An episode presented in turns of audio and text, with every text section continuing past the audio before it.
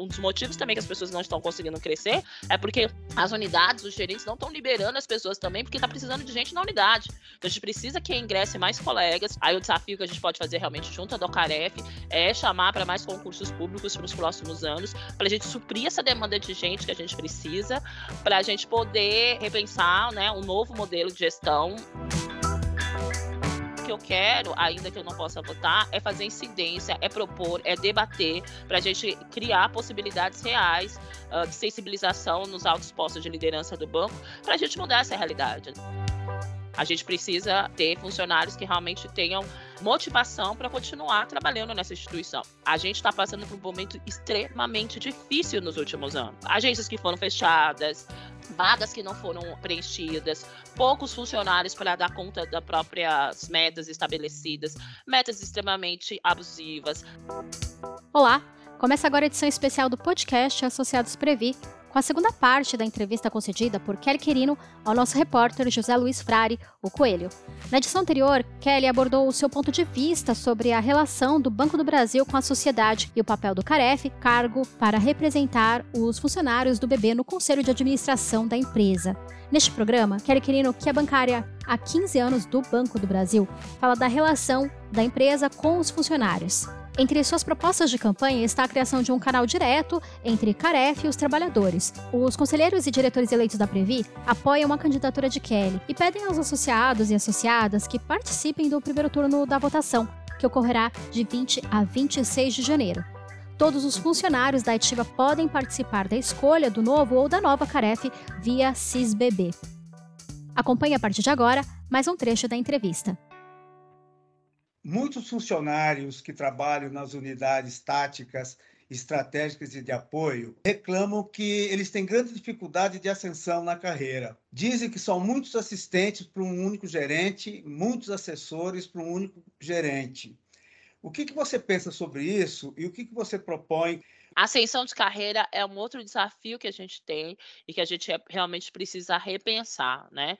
Porque isso que você falou realmente é um, uma demanda, né, que a gente tem da base. Um gerente para vários assistentes, para vários escriturários, né?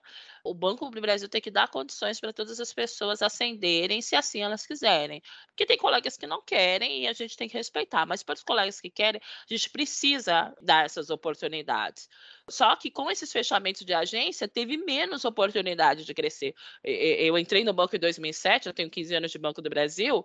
No período do governo do, do presidente Lula II e da Dilma I, a gente teve, por exemplo, o EB 2.0, que abriu várias agências e teve oportunidade muito rápida de ascensão. Então, isso nem era uma demanda. Podia ter lá o gerente, gerente de conta, os outros assistentes, mas tinha muita oportunidade. Às vezes, era em coisa de uh, cinco anos, você tinha um colega que entrava de escriturário e chegava gerente, às vezes até gerente geral. Esse contexto mudou de 2015 para cá. Nos últimos sete anos está muito mais complicada a ascensão. E eu avalio como reflexo do fechamento desses postos de trabalho. Então, eu acho que assim, ou a gente repensa né, essa perspectiva desses postos de trabalho que foram fechados, e claro, né? o final do ano passado agora o banco já lançou um novo concurso, a gente precisa de novos concursos públicos.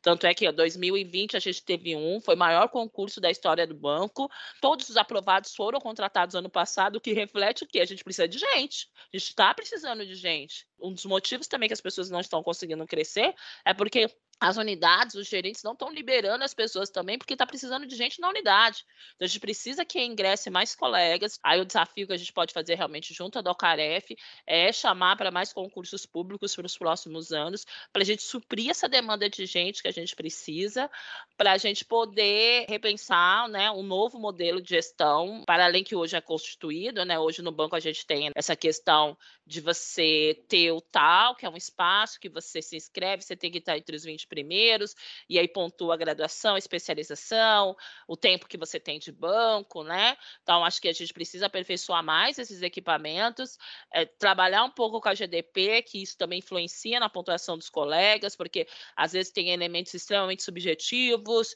e esses elementos subjetivos, quando a gente coloca pessoas mulheres, pessoas pretas, pessoas LGBTQIA+, podem atrapalhar né, na, na ascensão dessas pessoas. Então, a gente precisa repensar esses critérios subjetivos, mas também a gente precisa ter mais pessoas, né? Então, vai ser um trabalho que a gente vai começar a fazer agora e aproveitar esse momento com o presidente Lula eleito, com a Tarciana, para a gente poder possibilitar que os colegas ascendam, né? E o banco é muito grande, então necessariamente não precisa ser.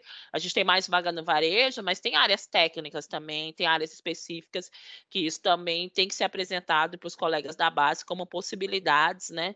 Pra, de, de ascensão profissional para eles. Então, é um trabalho que eu, que eu quero fazer como Caref junto aos nossos líderes para a gente conseguir para os próximos anos. E aí, claro, eu conto com a capilaridade e o apoio que as entidades sindicais têm para a gente fazer esse trabalho junto à autoliderança do banco, porque como é, é, fica muito claro do papel do CAREF, o CAREF não pode votar nas pautas do funcionário, mas a gente pode sensibilizar e fazer incidência, e junto com as entidades sindicais, que essa sim tem a responsabilidade de fazer essa cobrança, fazer uma incidência em relação a criar novos postos de agência e também exigir da, do Alta Lideranças que a gente tenha mais concursos nos próximos anos para repor essa necessidade de funcionários que nós precisamos e, consequentemente, ajudar aí na seção profissional dos que já entraram em concursos anteriores, para a gente voltar até aquele momento que a gente teve, que eu avalio, né, entre 2000 e 2010, 2015, que a gente teve aí o BB 2.0 na época, que ajudou bastante aí na criação de agência, na, na aceleração do, do crescimento da carreira dos colegas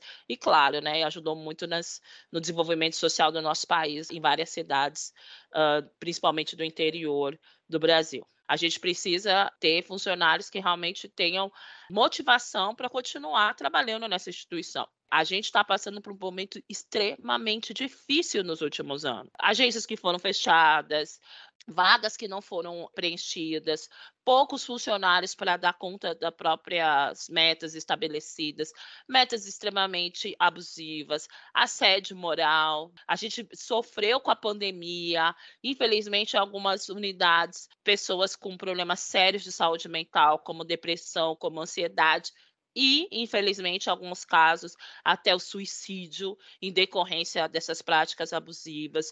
Uma gestão que trabalha nessa perspectiva da humilhação, e humilhação não é gestão. E isso tem que ser conversado, sim, no alto escalão, para a gente continuar como uma empresa forte, continuar como uma, uma empresa que passe aí pelo século XXI fortalecida e, e, claro, perene, a gente precisa discutir condições que dê possibilidade de bem-estar para o trabalhador. O que eu quero, ainda que eu não possa votar, é fazer incidência, é propor, é debater, para a gente criar possibilidades reais de sensibilização nos altos postos de liderança do banco, para a gente mudar essa realidade. Né? A gente tem aí vários exemplos de grandes empresas, provavelmente as empresas de inovação de tecnologia, que já trabalham numa outra lógica. Né? Então, a gente precisa repensar, por exemplo, o home office, a jornada de trabalho, talvez um orçamento participativo, mais apoio para o bem-estar, que isso envolve apoio psicológico, apoio para atividade física, ou seja, é, a gente bem-estar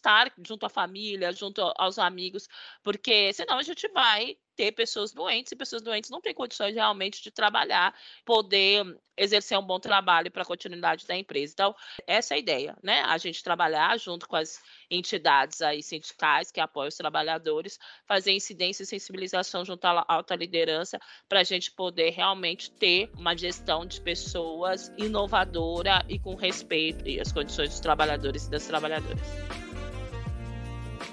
Na próxima edição, Kelly fala de como o cargo CAREF pode ajudar a fortalecer as entidades do funcionalismo, como a Previ. Até o próximo podcast, Associados Previ.